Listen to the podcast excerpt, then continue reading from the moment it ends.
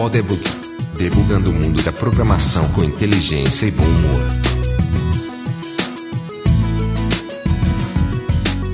Seja bem-vindo ao Podebug. Eu sou Marcelo Oliveira Cabral.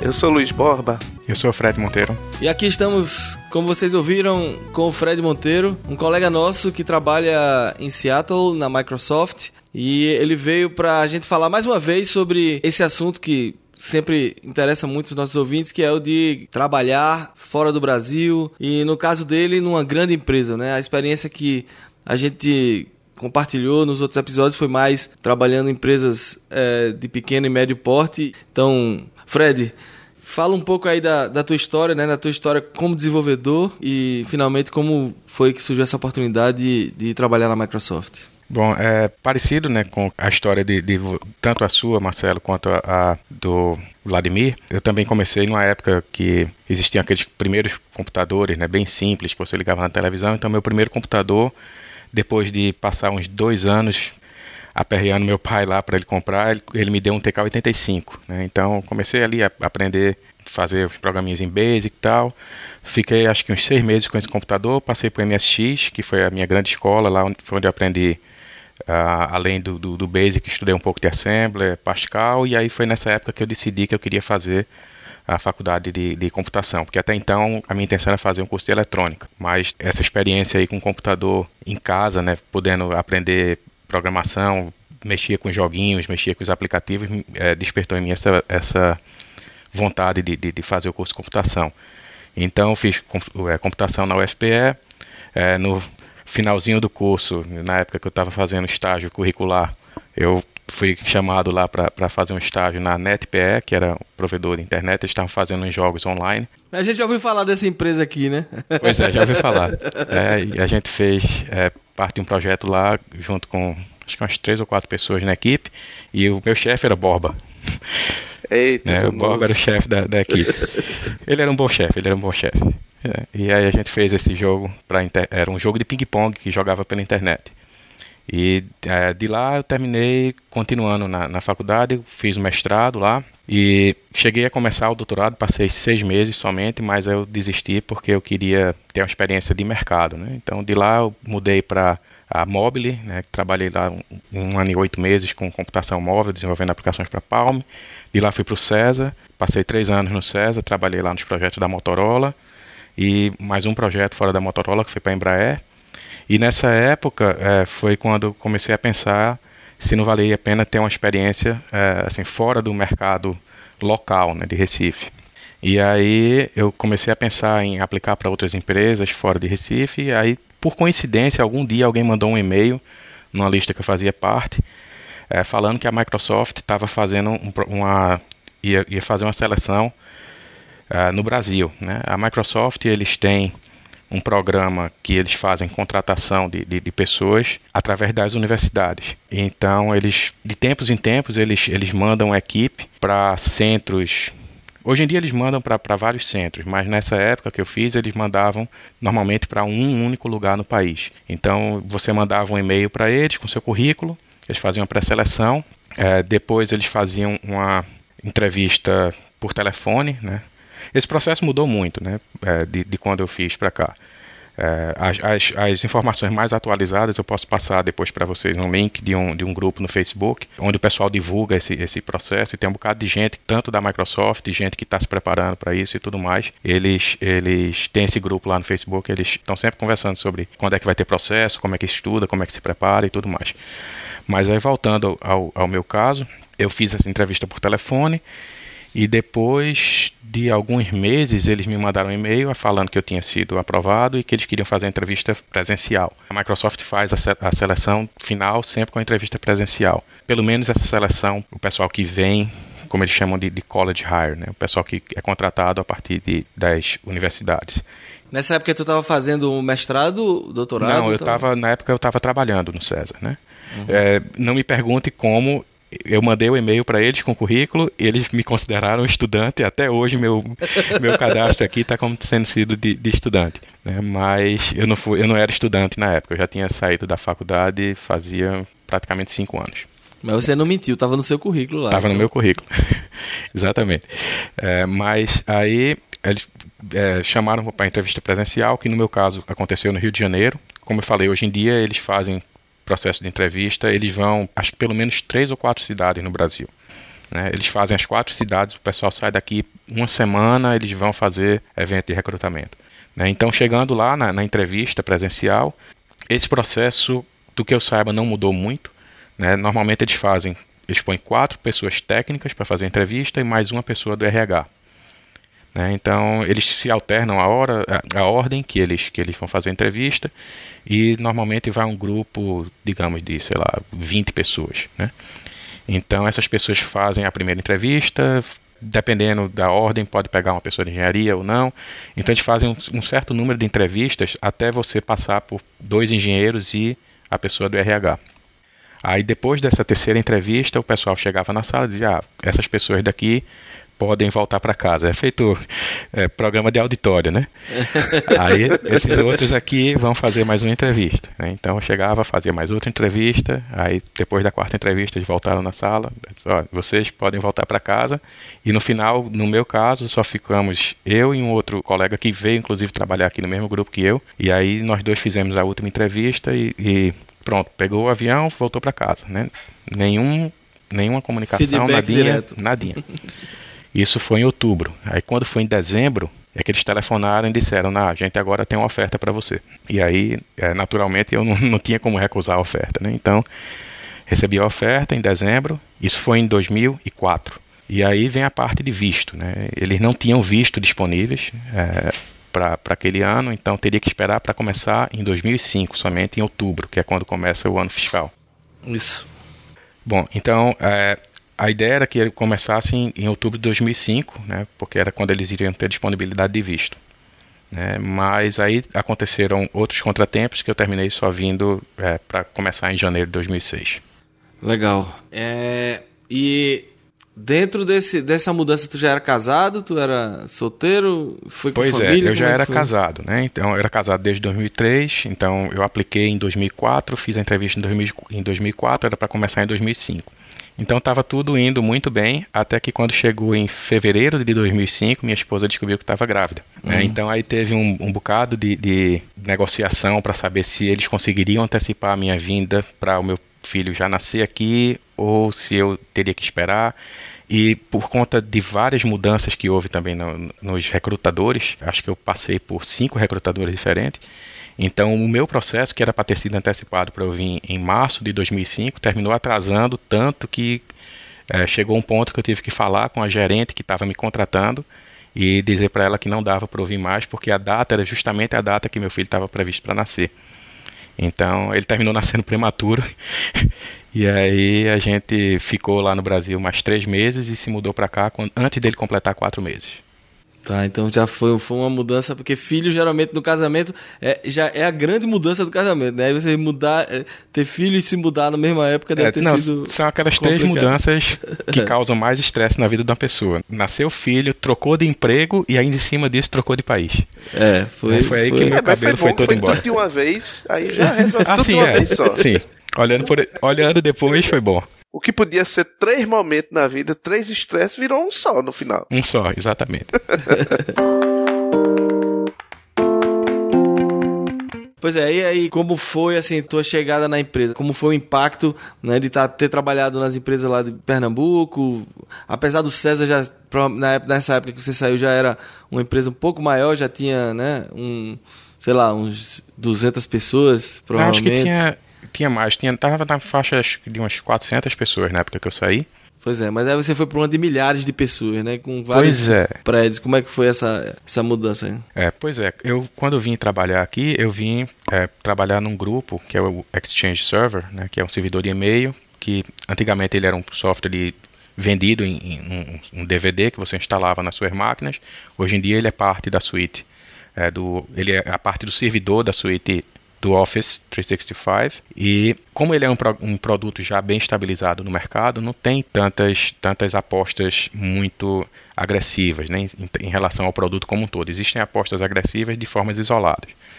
É, e eu também vim para um time que não era o time que desenvolve o produto, era o time que fazia manutenção no produto. Então a gente trabalhava com as versões que já tinham sido lançadas né, e não com a versão nova que estava sendo escrita. E nessa época, essa versão nova que estava sendo escrita foi uma versão que foi, uma foi o início de uma reescrita do produto. O produto ele era todo desenvolvido em, em código nativo, né, em código C++, e aí nessa época o pessoal estava fazendo uma aposta aqui no C Sharp. Né, então eles estavam começando a reescrever o produto inteiro em C Sharp. E essa reescrita levou, se eu não me engano, três releases diferentes. Né, então levou muito tempo até chegar ao ponto que a gente hoje em dia não tem nenhum código nativo mais. Três, é. três releases é, é quanto tempo, mais ou menos? Dá mais ou menos nove anos. Uau! Oito anos, mais ou menos. Cada release é mais ou menos dois anos e meio a três anos. Né? Para você começar uma versão e, como eles chamam aqui, chipar a versão, né? Então esse teu time era um time menor, né? Era um time, era uma equipe pequena, eram 20 e poucas pessoas, então era o, a dimensão de time que eu estava acostumado a trabalhar. Né? A gente não interagia muito com outros times, era mais assim, o, cliente reportou um bug, né? Então a gente ia lá, fazia análise do bug, consertava o bug. No meu caso, a cargo para o qual eu vim foi de, de tester, né? Então eu testava é, aquele conserto lá que foi feito do bug e a gente entregava a, o hotfix para o cliente. Era aquele aquele arquivo hotfix que você fazia o download, pronto, era aquilo ali que eu fazia para o Exchange. Né? Então, uh, nesses esses primeiros quatro anos que eu fiquei eu, na, nessa equipe, a gente fazia basicamente isso, era conserto de bugs individuais. Né? Aí, depois disso, eu mudei para o time do produto, passei a fazer parte do, como tester ainda, mas do time de desenvolvimento do produto.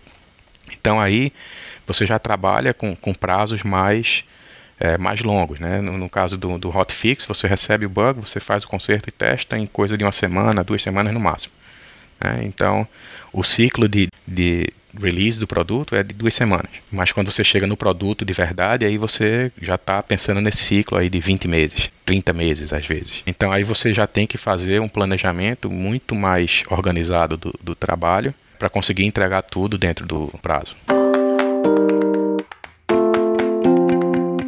Assim, nesse período que você trabalhou está trabalhando aí, né, tiveram algumas revoluções, tanto no mercado em termos de processo, né, de toda essa questão da, do desenvolvimento ágil e tal, e, e a própria Microsoft também passou por muitas mudanças, é, toda essa questão de cloud, todo o direcionamento mudou, você mesmo disse, né, o Exchange passou de ser um produto que era instalado na área de IT das empresas para virar um, um, produto cloud. Então, nesse, nesse processo todo aí, como foi que, que o teu time assim foi impactado? E só para complementar a pergunta aí, é, você também viveu uma mudança de CEO no meio do caminho, né? Ah, sim, é. Para complementar a pergunta, né? Isso também gerou algum impacto percebido aí pelos times, pelas coisas, porque para quem está uhum. do lado de fora, a gente tá vendo mudanças, atitudes, estratégias diferentes e da porta para dentro aí, como é que funciona isso?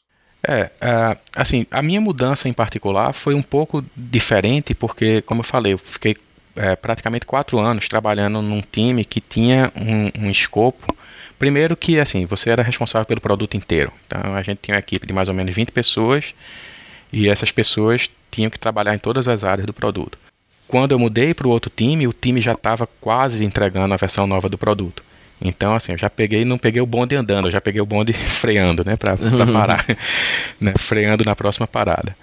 Então, internamente aqui, para mim foi um pouco um choque, né? Porque foi um, um, um, ritmo de trabalho, um modelo de trabalho totalmente diferente ao que eu estava acostumado, mas esse é o ritmo natural. E inclusive a gente acabou com esse modelo de ter uma equipe separada para fazer suporte, porque isso tem um efeito negativo né, na, na, no desenvolvimento, porque assim a pessoa que cria o bug não é a pessoa que conserta o bug depois. Uhum. Nesse meio tempo aí teve a saída do Bill Gates, aí pouco tempo depois foi quando o Steve Ballmer começou a fazer as modificações na organização da empresa, que foi o que abriu espaço alguns anos depois para a entrada do, do, do Satya, né, que é o novo CEO. Então essas mudanças elas levaram muito tempo para acontecer. Então não foi nenhuma mudança assim que teve um impacto imediato, né? nem, nem um grande impacto de uma vez só. Mas é, é, você no seu dia a dia, quando você compara hoje com um ano atrás, o seu dia a dia é diferente, e um ano atrás com dois anos atrás é diferente. É, então, uhum.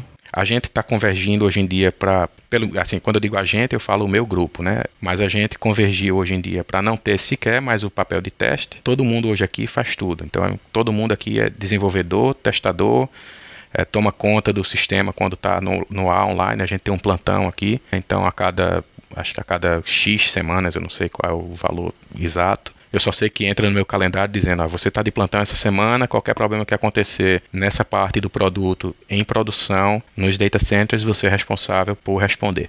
Então, tem que ver aí se não tem o é, cara que é responsável por esse sistema que tira o nome dele da, da fila toda vez, né? Não, tá o nome de todo mundo, porque tá todo mundo checando que realmente todo mundo tá na mas fila. Mas isso é o que? É um sobreaviso, né? É, um so... não, não é um sobreaviso. É assim, é porque quando tá, acontece no, tá, qualquer tá na incidente, nuvem, né? É, tá na nuvem. Qualquer coisa é 24 horas por dia, 7 dias por semana, né? É isso. Eu, eu já trabalhei num, num um tempo numa empresa, que era uma empresa.com, e aí a gente fazia um rodízio semanal, né? Agora de, de plantão também, né? O que a gente chamava de sobreaviso. Uhum. Aí a gente ficava com um celular. Toda ah, semana sim, sim. o celular mudava de mão. Aí o problema é, você não podia se comprometer com alguma coisa Sim. Porque o telefone podia tocar, e aí você tem que tocar a qualquer momento. Fazendo. Qualquer hora do dia ou da noite, é. ele toca, e aí você corre pro computador e tenta descobrir o que é está acontecendo. É, eu já passei por isso. Não tenho é, saudade, e vai ser não. e vai ser isso para todo mundo daqui para frente, né? Infelizmente acabou-se aquela ideia de que se der algum problema, você vai esperar que alguém telefone e aí no outro dia, quando você estiver acordado, você vai resolver o problema. Você está com serviço na nuvem global, você tem que estar tá pronto para trabalhar na hora que o seu cliente precisa do serviço, né? Se alguma coisa dá errado. E outra coisa, assim, nem sempre essas, esses incidentes, né, como a gente chama, acontecem. É, às vezes a gente pula em cima do problema muito antes de alguém sequer perceber. Então, muitas, a maioria das vezes o que acontece é que a gente resolve o problema antes que alguém perceba. E você falou aí que assim o perfil do time mudou um pouco. As pessoas começaram a todo mundo fazer tudo. Isso tem a ver com aquela minha pergunta. Será que o processo de desenvolvimento de vocês mudou muito? Não foi só o perfil né, do, do, do time, mas também o processo mudou muito? É como eu falei, é, as mudanças individuais, né, se você lembrar lá de derivada integral, né, do, uhum. do, intervalo infinitesimal, você não vai notar a diferença. Mas quando você olha, como eu digo, uma distância de um ano, dois anos, a mudança é drástica. Né? Uhum. Então, antigamente você tinha um modelo de cascata. Então, a pessoa chegava lá, escrevia a especificação do sistema, outra pessoa implementava o sistema e outra pessoa testava. Hoje em dia, a gente trabalha muito de uma forma bem mais ágil, ainda não tão ágil quanto outras empresas, mas assim, você também tem que considerar o tamanho do serviço e o tamanho claro. do a quantidade de dinheiro que está entrando. Né? Assim, você não consegue comparar um produto que é uma coisa que é oferecida de graça para as pessoas que apesar de ter milhares ou milhões, perto de um bilhão de usuários, como é, por exemplo, o caso do, do Facebook da vida, é, o, apesar de que as pessoas individualmente percebem um impacto muito grande, por exemplo, se o Facebook sair do ar, né, mas se você tira do ar um, um servidor de e-mail que está responsável pela comunicação de dezenas ou centenas ou milhares de empresas, né, você tira você interrompe todo o, o, o, canal de comunicação que essas pessoas tinham para fazer negócio, negócio. Né, e realizar transações. Então é, é muito dinheiro envolvido.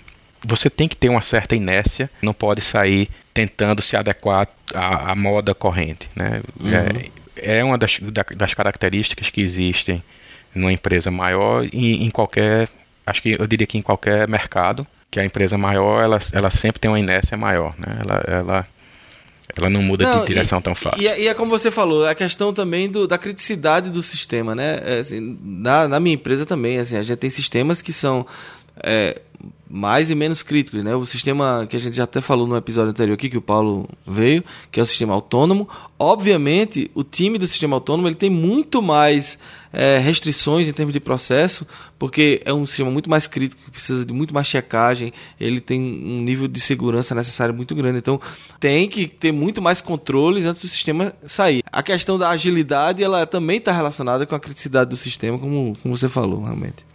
E, e eu imagino que também para uma empresa muito grande é, é, muito difícil e improvável ter uma regra só, né? Provavelmente outros grupos, outros times podem de repente até trabalhar de formas diferentes. Sim, exatamente. É, é, como eu falei, esse, esse modelo aqui que eu estou exemplificando é, do, é o modelo do meu produto. Apesar de que está havendo uma convergência cada vez maior dos outros grupos da empresa, é, mas cada grupo funciona no seu próprio, no seu próprio ritmo. É, o Satya tem feito um trabalho bem mais forte em relação justamente a unificar essas coisas, porque se você também deixa correr muito solto, cada grupo começa a fazer uma coisa totalmente diferente e as coisas depois fica muito mais difícil de integrar e aquelas coisas fica muito mais difícil de você ter uma, a mesma cara, né? Então, uma das coisas que, que a Microsoft tem em relação aos produtos dela é que, apesar de serem produtos tão distintos, se você é, agrupar eles por tarefas similares, normalmente eles se integram razoavelmente bem. Né? Uhum. O exemplo mais clássico disso é a suíte do Office. Né? Aliás, eu tenho uma, uma dúvida interessante em relação a isso, é como é que funciona isso, a integração entre os times, né? Porque no final das contas, times diferentes, mas estão fazendo produtos que se integram, né? E como é que funciona essa, essa integração? Você deve ter visto algum tempo atrás um, um, um, gráfico, um organograma, né, que o pessoal desenhou das, das empresas. Tinha o um organograma da, do, da, da Apple, do Google, vocês tinham da Amazon e tinham da Microsoft. Você eu lembra disso? não vi não. É, era um organograma bem interessante, assim, era um gráfico e o exemplo da Microsoft era como se existissem várias mini organizações e elas estavam brigando entre si. Né? é, e, e, isso, na verdade, era bem parecido com a realidade, sei lá, há 10 anos atrás. Hoje em dia, a convergência desses, desses grupos está está muito mais forte. E a tendência é que vá se consolidar cada vez mais, porque você não pode mais estar é, no, no, mundo de hoje desperdiçando recursos né, dessa, com essa abordagem de ter tanto conflito assim entre os grupos. Isso vem um pouco também de uma filosofia meio que evolucionista, né, que é que era aplicado antes aqui, você dizer, não, não é não é ruim você ter três ou quatro grupos diferentes trabalhando no mesmo produto. Deixa esses três ou quatro grupos trabalhando diferente, com visões diferentes, e joga isso no mercado e o mercado vai decidir qual deles é o melhor. Então é uma estratégia bem evolucionista, né? Você joga lá e vê quem é que se adapta melhor, quem é que está mais adaptado a, a, a, sobreviver e a passar os seus genes para frente, né? Que foi mais ou menos como as coisas se desenvolveram aqui durante muito tempo, né? Especialmente na época do, do Bill Gates, essa, essa era muito a visão dele. É melhor você ter várias coisas competindo e se tornando melhores do que você simplesmente bater o martelo muito no começo e dizer não, esse aqui é o, esse é a solução final. A solução final é a que o, a que o cliente quer, não é a que você quer impor nele. Dá uma dimensão pra gente, assim, em termos de quantos desenvolvedores que essa, esse conglomerado aí da Microsoft em Redmond, para os ouvintes aí terem uma ideia do que, que a gente está falando. Né? Porque tu está falando, ah, meu time tinha 20 pessoas e tal, mas quantos prédios, como é a, a estrutura de vocês aí? É um, um, exercício que eu acho interessante para você fazer é você entrar no, no, seu mapa preferido. O meu vai ser o Bing Maps, mas se você, se você for o Google Maps, pode ser o Google Maps. E você procura pela cidade de Redmond, procura pelo Microsoft Building, né, o prédio da Microsoft. Aí, quando você chegar nesse nível de zoom, você começa a passear pela cidade é impressionante. É grande, enorme, imenso. O campus daqui, esse número eu estava olhando na Wikipedia, porque eu não sei nem, se, nem é, se existe uma informação oficial aqui disponível internamente, mas segundo a Wikipedia, é coisa de 50 mil pessoas trabalhando na região do Seattle. Né, e mais, sei lá, 50 mil pessoas espalhadas pelo resto do mundo. A freeway passa por dentro do campus. Né, você tem ruas aqui que você às vezes leva 10, 15 minutos para sair de dentro do campus, de carro. É, os prédios são enormes, é, não pode ser alto, né? Então você vai ver os prédios aqui no campus, eles são na faixa de 3 a 5 andares.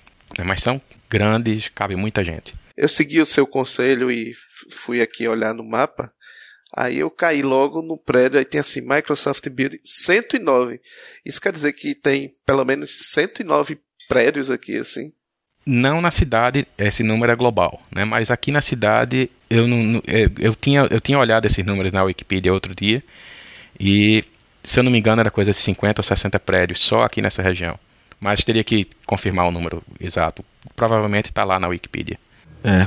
E aí dessa galera, a grande maioria é engenharia, né?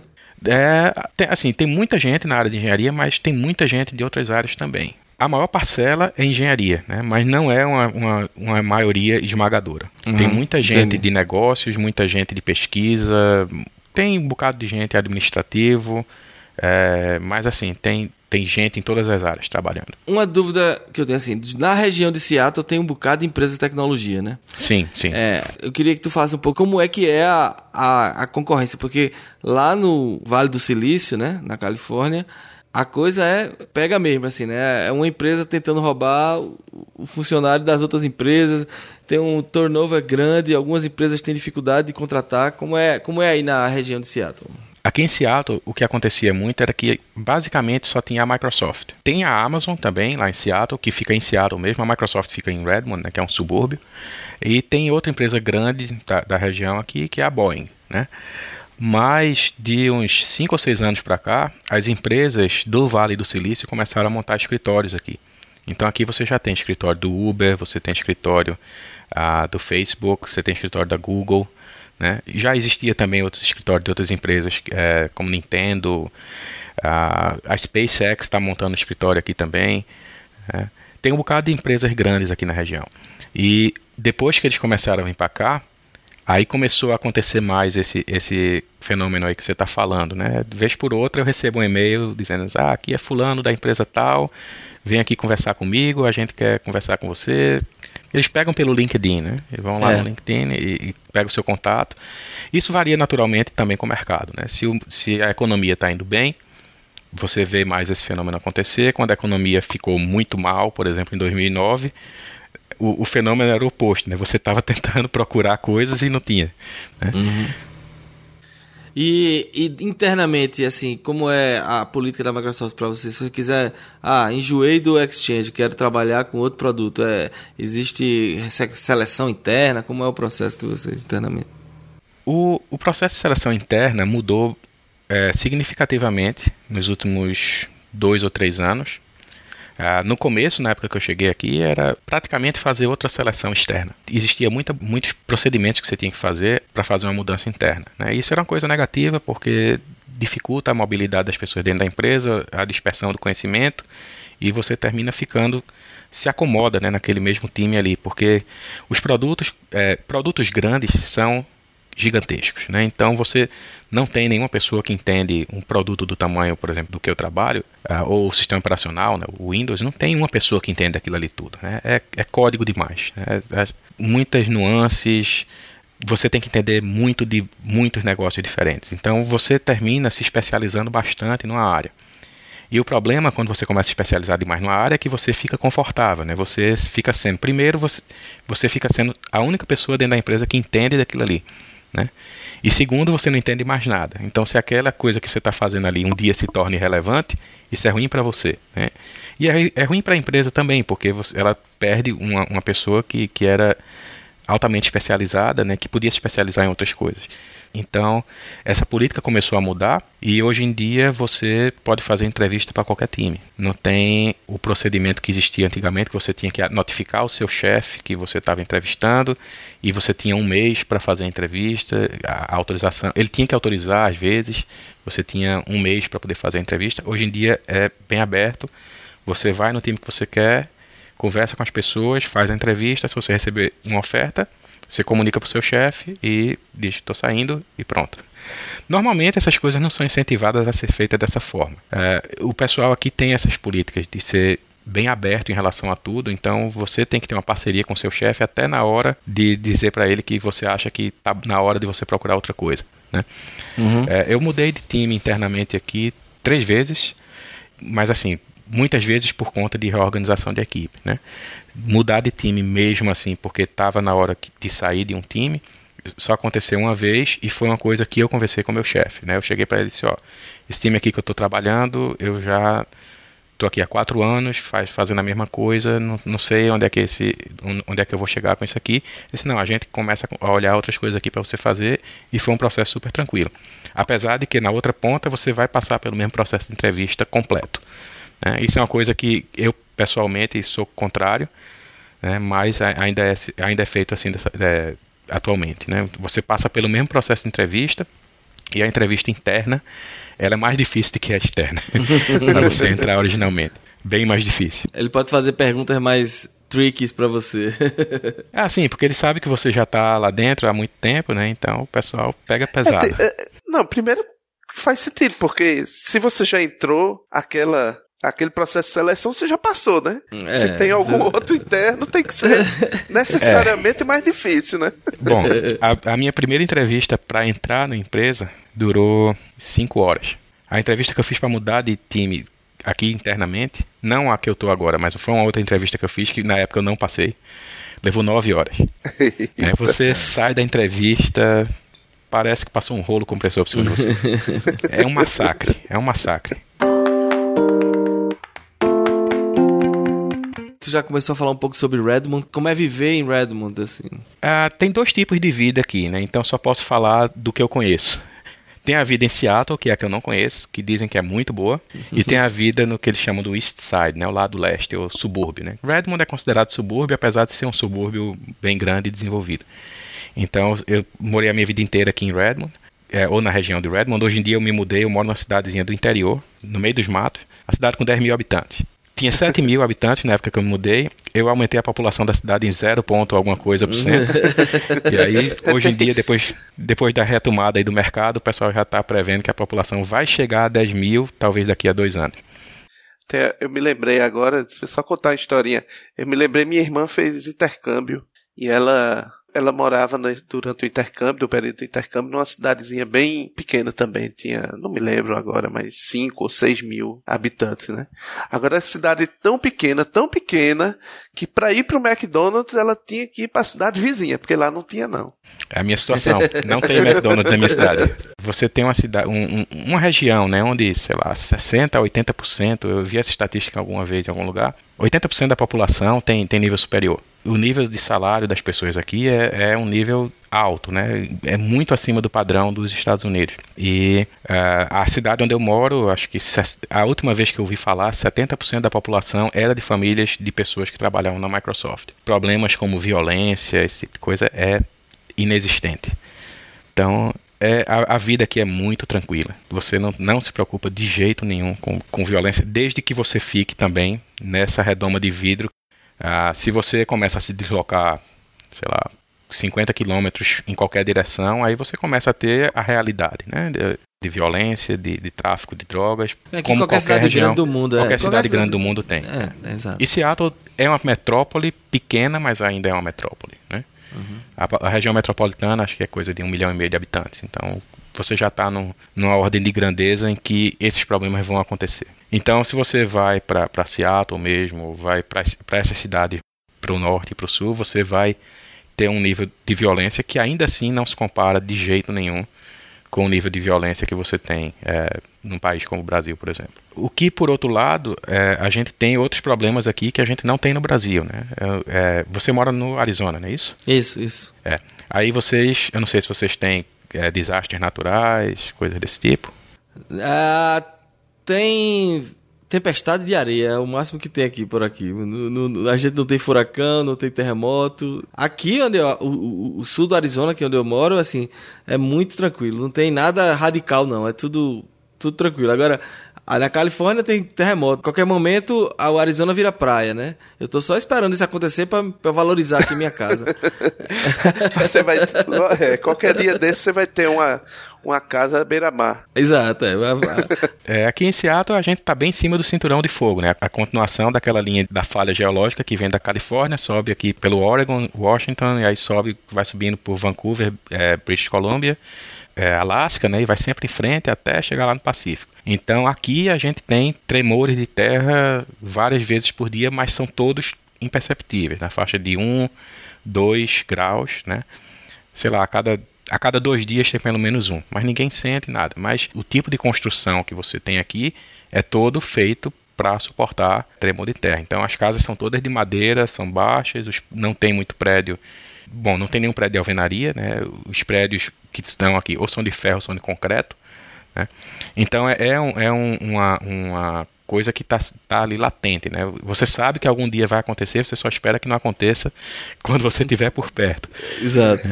Né? Mas nesses 10 anos que eu estou aqui, eu peguei dois tremores de terra, todos dois, assim que eu comprei minha casa. né? Ou seja, enquanto eu morava alugado, que a casa podia cair, não era problema meu, não teve nenhum. Mas quando eu comprei a casa, teve um de três 3.5 que chacoalhou a casa assim durante uns dois segundos e depois teve mais um que me acordou de noite. Eu vi a lâmpada balançando, depois fui dormir. No outro dia eu olhei na internet, lá no site do, do Serviço Geológico, aí tá, ah, teve, teve esse tremor aqui de 3 ponto alguma coisa. E o pessoal acha que vai ter um tremor pelo menos de 6 graus. Né? Já, já passou da época. Né? O último tremor grande que teve aqui foi em 2000, acho que esse foi de 6.2, 6.5, alguma coisa assim. Mas só teve uma fatalidade, foi um, um senhor que morreu de um ataque cardíaco, não foi nada relacionado com, com o tremor. Mas é uma coisa que, assim, se você tem medo de terremoto, você vem para cá, porque na Califórnia tem muito mais, né? é, aqui no Arizona eu tive uma, uma instância aí de, de de terremoto, que foi, na verdade, no Novo México, mas que eu senti aqui. E o que aconteceu foi exatamente porque, como a casa é de madeira mesmo, eu uhum. comecei a ouvir estalar a casa, né? E o, eu tava em cima do sofá, o sofá balançando bem de leve e um som de estalo. Aí foi que eu disse, pô, isso aí é um terremoto. Assim, passou uns três segundos pra eu me ligar que era, que era um terremoto, né? É, foi a mesma coisa que aconteceu comigo. Eu tava dormindo, acordei com, com a cama balançando, aí eu pensei, quando eu pensei, é um terremoto, já tinha acabado. Já tinha passado, né? Não, agora você esqueceu, então.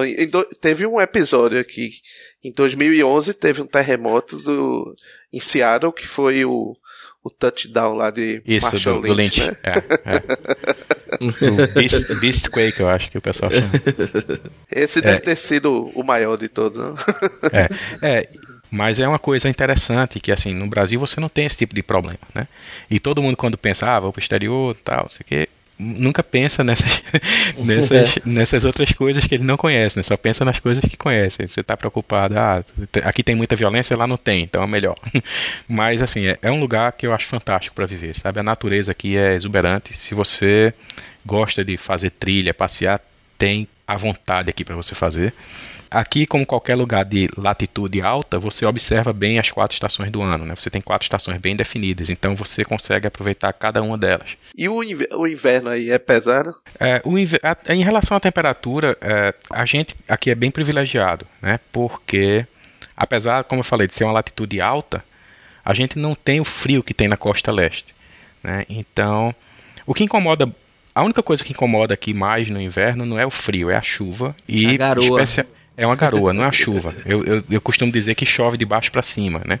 Porque o chão tá molhado e você não vê água caindo. É, uma coisa que realmente incomoda, especialmente quem vem de um país tropical como o Brasil, é o fato de você passar uma temporada razoável do ano sem sequer ver o céu. Né? Você não vê o, o sol, muito menos. Né? Você não vê o azul do céu durante um tempo considerável. Mas as temperaturas, se você vai num site desse tipo, acho que é o citydata.com ou ou mesmo no, no site desse de, de, de, previsão do tempo, weather.com, qualquer coisa assim, é, eles têm lá os dados históricos e você vai ver que a variação de temperatura entre, entre inverno e verão aqui é grande, mas o inverno daqui não é tão frio, por exemplo, quanto o inverno em uma cidade na, na costa leste. Tive uma experiência curiosa em Las Vegas, né? É uma região é no meio do, do, do, do deserto lá, né? Uhum. E, eu, e eu tava lá, olhava o termômetro, tava fazendo 4 graus mas era como se fosse 15. Não, é, não sentia não é aquilo de jeito nenhum. É.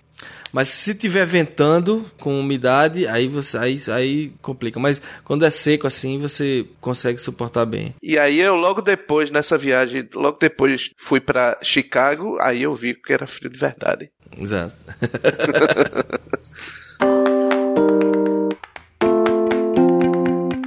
Então eu queria fazer uma pergunta para vocês. Vocês estão acompanhando aí essa polêmica sobre a, a limitação, é, a criação de franquia de dados aqui na internet fixa aqui no Brasil? Como é que funciona aí? Vocês têm também esse tipo de limitação? As empresas que fornecem internet geralmente têm esse tipo de limitação? E o que é que vocês acham disso? Bem, Existe sim, assim, gente, as empresas de internet aqui, elas, assim como no Brasil, tem pouca concorrência. É, então a gente tem aqui a, a meio que um, um, um loteamento do, dos bairros. Então a telefonia fixa fica a cargo da, de algumas operadoras. Então aqui na minha região eu só tenho praticamente a opção da Conquest. A CenturyLink tem alguma, alguma penetração aqui, mas a diferença do serviço que eles oferecem aqui não justifica. Então eu tenho uma internet rápida, mas infelizmente Tucson foi uma das cidades que a Conquest escolheu para ser piloto nesse processo deles de, de colocarem um cap de acesso mensal. Então a gente tem 300 GB mensais. Eu tenho uma velocidade, eu tinha 25, eles aumentaram ah, para 50 recentemente megabits. E na verdade, isso sempre esteve no contrato da Conquest, só estão agora obrigando a gente a, a cumprir então, como é que é a regra da Conquest aqui em Tucson? Basicamente é assim, você tem 300 GB por mês e se você estourar esses 300 GB, você paga 10 dólares por mais 50 GB. E assim sucessivamente. Se você for estourando esses 50, 50, 50, já teve mês que eu paguei quando eu tinha visita aqui em casa, pessoal com celular, telefone, todo mundo assistindo Netflix, que eu paguei 30 dólares. Eu, eu gastei sei lá, mais 150, 450 GB de internet aqui em casa. Então, quer dizer, claramente não, não, não suporta. Se você tem uma família grande, se você tem muito, muita gente usando o streaming, usando muito a internet, vai estourar, entendeu? Eles dão três meses por ano grátis, que você, você pode estourar três vezes por ano. E tem um upgrade que aqui eles oferecem que é de que é se você pagar mais 10 dólares todo mês, ele dá 100 GB. Ou seja, se você estourar todo mês, é melhor fazer esse upgrade que você ganha 100 GB em vez de pagar 50 e pagar o dobro na mudança. Mas existem cidades que eles estão fazendo que se você pagar 30 dólares a mais, é ilimitado. E eu queria até que eles colocassem aqui, porque eu preferia pagar 30 dólares a mais e ser limitado, porque na prática o que acontece é, você se limita, mesmo você sabendo que é, não é um absurdo de caro, né, se você estourar, mas você se limita assim. Então, eu agora entrando mais para minha opinião sobre isso que vai acontecer no Brasil, principalmente para um país como o Brasil que é, o controle é muito menor. A Anatel é uma instituição totalmente dominada pelo, pelo mercado, né? é muito complicado. Pelo que eu soube, tem gente falando em cap de 250 GB para uma, uma linha de fibra ótica de 100 megabits, ou seja, com certeza vai ser é, uma forma de de, de aumentar o preço para a galera. E, e, vai ter um impacto nos produtores de conteúdo também, né? Gente que, que produz vídeo, essas coisas, tem, vai ter dificuldade né, de, de continuar produzindo. E Sérgio, que conversou com a gente no episódio de telecommuting aqui, é, ele colocou essa semana no Facebook uma coisa bem interessante. Ele levantou que isso também vai dificultar a galera que faz telecommuting, né, que faz trabalho remoto.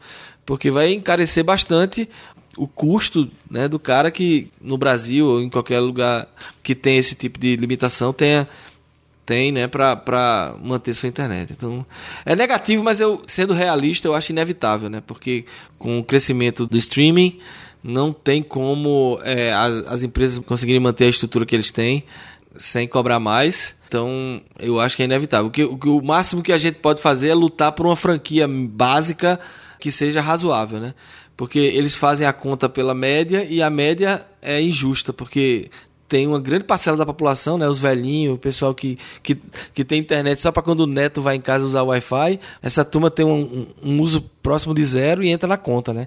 Então não, não acho que é muito justo não. Qual, Sim, qual é a tua experiência vai ter vários, aí? vai ter vários níveis, né? Vários pacotes, vários planos, né? Mas essa é a questão. A, a, minha, a minha briga com a Conquest não é pelo fato de ter o, o, o, cap, mas pelo tamanho do cap, entendeu? Esse 300 GB é assim desde que, sei lá, 5 anos é 300 GB que tem no contrato, certo? A velocidade vem aumentando todo ano. Né? Quando, eu, quando eu fiz o primeiro contrato aqui, eu acho que eu tinha 3 megabits de velocidade. Agora eu estou assim 50. Mas isso é estranho. Você não contrata a velocidade, não? Você contrata a velocidade, mas o contrato tem um cap de, de dados, pô. É como vai ser no Brasil, mesma não, coisa. Não, eu sei, eu entendo, eu entendo, eu entendo essa parte. Mas eu digo assim, você, cada velocidade que você vai contratando, que for mais rápida, você também já vai pagando mais, né? Não, não, não é bem assim. Porque o que, é, que, tá, que tem acontecido é, você contrata, eles dão um nome, né, pro produto. Você contrata o é, Infinity, sei lá o nome do que eles dão aqui, é, e aquele produto tem uma velocidade. Aí com, conforme vai passando o tempo que eles vão melhorando a infraestrutura, tempo, eles aumentam a velocidade automaticamente. É. Entendi. Aquele mesmo, mesmo produto tinha 3, passou a ter 10, depois passou a ter 25 e agora eles aumentaram para 50. E eu não pago mais por isso, entendeu? Mas não adianta nada, eles estão aumentando a velocidade, era... mas o cap manteve-se o, mesmo, mesmo, desde quando era 3. Exato. Então, esse é o problema. Você tem mais velocidade, você vai consumir esse cap muito mais rápido. Então você vai pagar mais. essa essa é, é, a lógica deles, entendeu? E se você olhar ao longo dos anos, independente das razões, as pessoas estão usando cada vez mais a internet. Pois é, e eles estão fazendo isso por causa do. E, não tem um, e tem um motivo muito claro, né? Assim, por que, que eles estão fazendo isso agora no mundo todo? É o 4K, né? O 4K vai quebrar toda a estrutura atual que tem de banda larga se a turma não fizer alguma coisa. Quando popularizar a televisão 4K e, e, e a turma começar a fazer streaming Netflix e, e, e, essas outras coisas, tudo em 4K. E não só 4K, né? Tem, o YouTube agora tem aquele negócio de 3D, 360 graus. Aquela coisa, não é 3D não, 360 graus, né? Então, é, são cada vez mais arquivos pesados que você vai ter que travegar. Então eles estão eles estão fazendo isso de propósito mesmo. Então é aquele negócio, quando, quando, quando o custo passa a ser o cap, a velocidade ele vai aumentar para você quanto for, né? Para ele, quanto mais rápido, melhor. Porque você está pagando pela, pela quantidade de dados mesmo. Isso é só uma inversão de, de, de unidade de medida. Qual é a tua experiência aí, Fred, no, no, em Seattle? Assim? Já começaram a fazer isso aí com vocês? É, na época que eu morava em Redmond, eu usava Comcast, então eles não tinham ainda esse sistema de, de cap, mas eles tinham esse sistema de aumentar a velocidade sem você nem saber, né? Como você mencionou. Uhum. Eu também comecei com um plano na época de 6 megabits, aí aumentaram para 10, eu nem sabia que tinha aumentado. Né? Aí, só que quando eu me mudei para essa outra cidadezinha, que é do, do, interior, lá o problema da gente é diferente. É, tem parte da cidade que não tem internet. Né? Tem gente que usa um, a é, internet por satélite ou, ou coisa desse tipo. Eu, como moro na, parte, na área urbana da, desse, dessa cidadezinha, então eu tenho, eu tinha é, uma opção, agora eu tenho duas. A opção que eu uso, que é a, Frontier, eles é, usam tecnologia ADSL ainda. Né? Então eu continuo usando a ADSL e a minha internet em casa era de 3 megabits, agora aumentou para 6, mas eles oferecem planos até 25. E eles não têm cap, mas a que seria uma espécie de subsidiária da Comcast, que é quem serve a nossa cidade também com um contrato de exclusividade acho que pelos próximos 10 anos ainda, é, chama-se Wave. É, eles têm cap, eles oferecem um plano de 20, de 20 megabits e eles têm um cap, eu acho, de 100 GB. E aí, se você pegar o plano de 100 megabits, esse é ilimitado. Mas é bem caro. É. é e uma coisa que você mencionou em relação ao, ao teletrabalho, né, é, é uma coisa que talvez o pessoal comece, as operadoras também comecem a oferecer planos específicos para isso, né? Porque de certa forma, se você for, acho que se você for ler lá no contrato, certamente eles devem dizer que você não pode usar aquela internet que você está contratando dele para fins comerciais, né? Você não pode montar o seu o seu website dentro da sua casa e servir dados para todo mundo. É, então, não sei se eles poderiam querer considerar o fato de você estar tá trabalhando de casa como uma atividade comercial e querer que você entre num plano comercial. Entendi. É, os planos comerciais realmente vão ter diferenciais. É, uma outra coisa que eu acho, assim, e o maior impacto disso não é nem. Eu falei de produtores de conteúdo, a galera que faz vídeo para o YouTube, né, que tem que trafegar arquivos, passar para um editor, um arquivo grande para o cara editar e depois ele baixar de novo e subir para o Facebook, subir o YouTube ou para o Facebook. Isso daí, tudo isso vai consumir da, da banda do cara. Mas eu digo que o que é que vai acontecer para o usuário final? O cara vai limitar o uso dele e quem vai sofrer é Netflix, quem vai sofrer é YouTube, é a Google, né? Quem vai sofrer é, é Facebook. E não é, não é à toa que o próprio Google já tem esse Google Fiber aqui nos Estados Unidos, em algumas cidades. Né? Eles estão eles estão se mexendo, né? Porque, e o Facebook também está com projetos aí de, de provimento de internet, porque eles não, se eles forem depender né, da, das operadoras eles vão perder a audiência. Então eles, eles vão provavelmente começar a dar internet de graça para a galera continuar acessando ilimitado o serviço deles. E também não esquecer do, do acho que é, não sei se é SpaceX ou se é o próprio Elon Musk que ele tem um projeto também de lançar uma rede de satélite de baixa órbita, né, para fazer internet via satélite, mas com a latência menor do que os satélites convencionais. Legal, é. E, e, e também localizar geolocalização, né? Seria, serviria para as duas coisas. É, eu soube desse, desse projeto. Interessante. Tem um problema que tem também em relação a, a, a, você fazer entregar a internet física, né? Por meio físico, seja Google Fiber ou, ou os outros cabos que já tem lá, é que você tem que sair arrastando um fio de costa a costa do país, né? Uhum. Então, se você usa o espectro eletromagnético para fazer a, a, a, transmissão dos dados, você elimina totalmente essa barreira física. lamento informar, Borba, mas isso é inevitável, assim. Aqui, aqui nos Estados Unidos a turma tá chiando muito com a Conquest. Inclusive, todo o sistema deles agora é, é baseado em streaming, né? Assim, eu, uso, eu assisto a, a TV a cabo da Conquest muito mais o on demand, como o Netflix, do que, do que o ao vivo. E, eles vão inclusive lançar um aplicativo é, para Apple TV, para Roku. Então, você depois, daqui a pouco eles vão desligar o cabo mesmo e só vai ter internet, né? Quando eles puderem cobrar tudo pelo tráfego, Sim, ainda tem uma coisa, esqueci de falar. A Conquest ela desconta quando você usa o on demand dela via internet. É, via internet da Conquest, ela desconta do cap. Ou seja, você não consome o seu cap se você está consumindo o on demand dela. Que é uma forma dela é, competir com o Netflix, né? Então, é. É Quebra uma... um pouco a neutralidade da rede, mas Isso. é o que eles estão fazendo com outros serviços também, como alguns operadores de celular no Brasil que oferecem o WhatsApp, né? Pra... Exato. Sem a pessoa precisar do plano de dados. É, pois é. Então é, é, quebra a neutralidade, mas há controvérsias, né? Porque o cabo já está aqui, eu estou assistindo televisão, então eles dizem não. Você, o cara já tem uma conexão direta com o meu servidor aqui. Não é pela internet, né? É uma conexão direta com, os, com o servidor dele que ele está provendo e está descontando do cap, né? É, é, é, é, há controvérsias, né? Mas eu também não vou reclamar porque pelo menos eu tenho uma parte que não consome, que não consome do cap. É, então eu vou não vou nem falar nada, vou só chorar aqui, deprimido.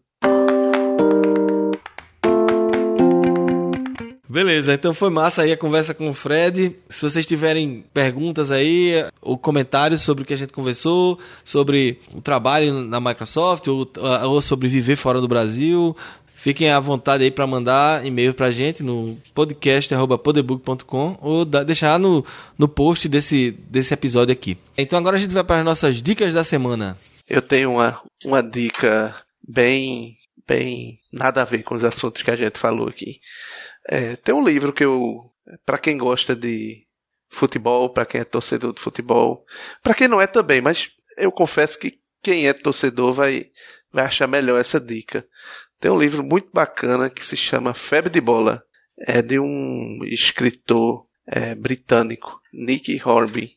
Ele é um torcedor do Arsenal. Nesse livro, ele é, é um livro autobiográfico, né? Ele conta a história da vida dele mas indexada pelos jogos e pela situação do time dele do Arsenal, né? É muito divertido esse livro, né? E, e ele é um tipo de torcedor que eu me identifico. Eu só vou contar uma passagem para você ter uma ideia do, de como funciona esse livro. Ele conta logo na abertura que ele está viajando com a namorada para algum lugar de carro, aquelas viagens longas, e por algum momento eles dois ficam calados, não estavam conversando, passam alguns minutos sem falar nada. E sabe como é mulher, né? Aí daqui a pouco passam uns 15 minutos calado, ela pergunta: "O que é que você está pensando?" Aí ele pensa com ele mesmo, diz assim: "Se eu disser que eu estou pensando num gol que aconteceu há oito anos atrás e que eu estava assistindo e vi e estava lembrando aqui como foi aquele gol, ela vai acabar tudo comigo, né? Que vai achar que eu sou maluco. Então, minha única alternativa é mentir. Eu digo qualquer outra coisa menos isso, né? E então ele começa a contar várias histórias, as histórias dele no, nos jogos, como começou a paixão dele pelo time, como ele se relacionava com isso e tal, e ao mesmo tempo contando a vida dele, né? Os namoros, a faculdade, o estudo, o trabalho, o casamento e por aí vai. O livro é muito, muito bom. E já fizeram dois filmes, inclusive, baseado nesse livro. Um que foi é um, filme britânico mesmo, que ele é, é mais fiel ao, ao livro, e, e, uma adaptação americana que usou o beisebol ao invés do, do futebol. Os filmes eu não gosto, eu acho os dois filmes fracos, mas o livro é muito, muito bom. Legal. A minha dica é, é um, um projetozinho de, de que inclusive está no GitHub, que eu vou colocar o link do, do projeto para você pode testar. É, e pode dar uma olhada no código da implementação. É um projeto de um cara da universidade, de um cara PhD da Universidade de, de Berkeley.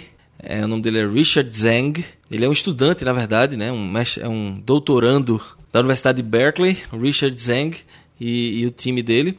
Eles criaram um algoritmo usando redes neurais para colorização automática de fotos.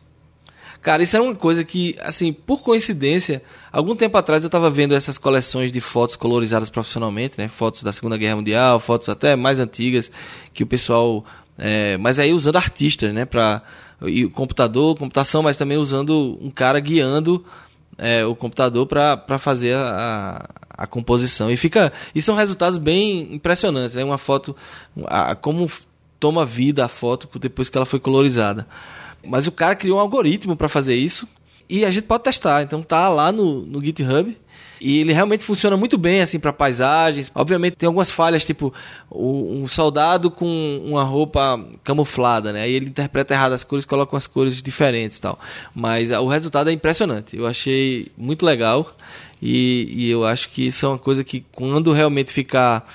Quando o cara, se o cara puder usar um machine learning da vida aí para pegar conteúdo na internet, tipo de desses bancos de imagens aí, começar a ensinar o algoritmo, vai ficar muito legal. Você vai poder fazer um pegar um, um, arquivo todo de, de, fotos preto e branco do passado e, e colorizar. E aí, Fred, diga aí sua dica da semana. Rapaz, eu posso passar acho que umas 4 ou 5 dicas. é, ele vai, ele vai, ele vai as, as, dicas deles é o Windows 10, o Office, o, o Exchange. Não, uma, uma, dica é diretamente ligada à conversa que a gente teve hoje, é que é o grupo lá no Facebook, que é o Friends of Microsoft University Recruiting in Brazil. É, é o grupo público, então qualquer pessoa pode se juntar. A outra dica não tem nada a ver com, com computação, mas eu, eu sou um aficionado por ciência de uma forma geral, então são dois podcasts que eu, que eu escuto. Um é o Star Talk, que é apresentado pelo Neil Tyson, é, que apresentou a segunda edição do Cosmos, e esse é, é em inglês, e tem um outro que é no Brasil, que se chama Fronteira da Ciência, que é do pessoal da Universidade do Rio Grande do Sul. É muito interessante, eles estão sempre levando pesquisadores novos para falar sobre, sobre coisas novas que estão sendo desenvolvidas ou descobertas ou estudadas. Né? É bem interessante para você entender quanto de ciência se faz no, no Brasil. E se você quiser mais uma última dica, é, um outro podcast que eu escuto é, teve um episódio especial lá que ele falou sobre um assunto que você acabou de mencionar, que é colorização de, de filmes, no caso preto e branco, e ele contou a história completa de como foi que o pessoal conseguiu é, descobrir os episódios muito antigos da, do seriado Doctor Who, né, o Dr. Ken, e eles conseguiram restaurar a cor desses episódios a partir dos filmes em preto e branco. Eu não tenho o link dele agora, mas eu vou procurar o, o, o episódio do podcast e ver se eu acho pelo menos o link para o podcast. Ou então, se tiver algum artigo que explica essa, esse, esse, esse processo, foi assim, ele, ele dedicaram um episódio inteiro a contar essa história e é, é fascinante a forma como eles conseguiram resolver esse problema. Legal, legal. Então, mais uma vez, a gente agradece aí a, a participação do Fred e já fica convite para umas próximas oportunidades para a gente falar de assuntos mais técnicos, porque afinal de contas nosso podcast é um podcast para desenvolvedores, por, feito por desenvolvedores. E diga aí suas últimas palavras, Fred, para a gente encerrar. Queria agradecer o convite de participar é, do, do, episódio. Estou escutando o podcast aos poucos, eu estou pegando desde o começo, eu devo estar quase chegando no, no episódio atual. E estamos é, aí à disposição para conversar com vocês e com os ouvintes, especialmente sobre C Sharp. Legal, legal. É, hoje nós somos maioria aqui, os desenvolvedores C Sharp são maioria no podcast, isso é raro, né? Normalmente, hoje o Vladimir teve um compromisso, infelizmente não pôde gravar com a gente, então a gente está aqui em maioria. Pois bem, então, valeu pessoal, muito obrigado, não esqueçam de dar aquele joinha lá no, no Facebook, né? Dê um like lá no, na nossa página. Sigam a gente no Twitter, arroba Podebug. E agora a gente tá no Google Play. É, o Google Play, um, na semana que a gente tá gravando o podcast, lançou na plataforma Google Music Play deles o catálogo de podcasts. Então a gente está cadastrado lá, mas infelizmente eles ainda não abriram um catálogo para o Brasil. Então só está disponível para Estados Unidos e Canadá, mas nossos ouvintes que, que são aqui do, do hemisfério norte já podem também assinar o Podebug através do Google Play. Então, mais um canal aí para ouvir a gente e divulgar. Valeu e até a próxima semana. Até. Até.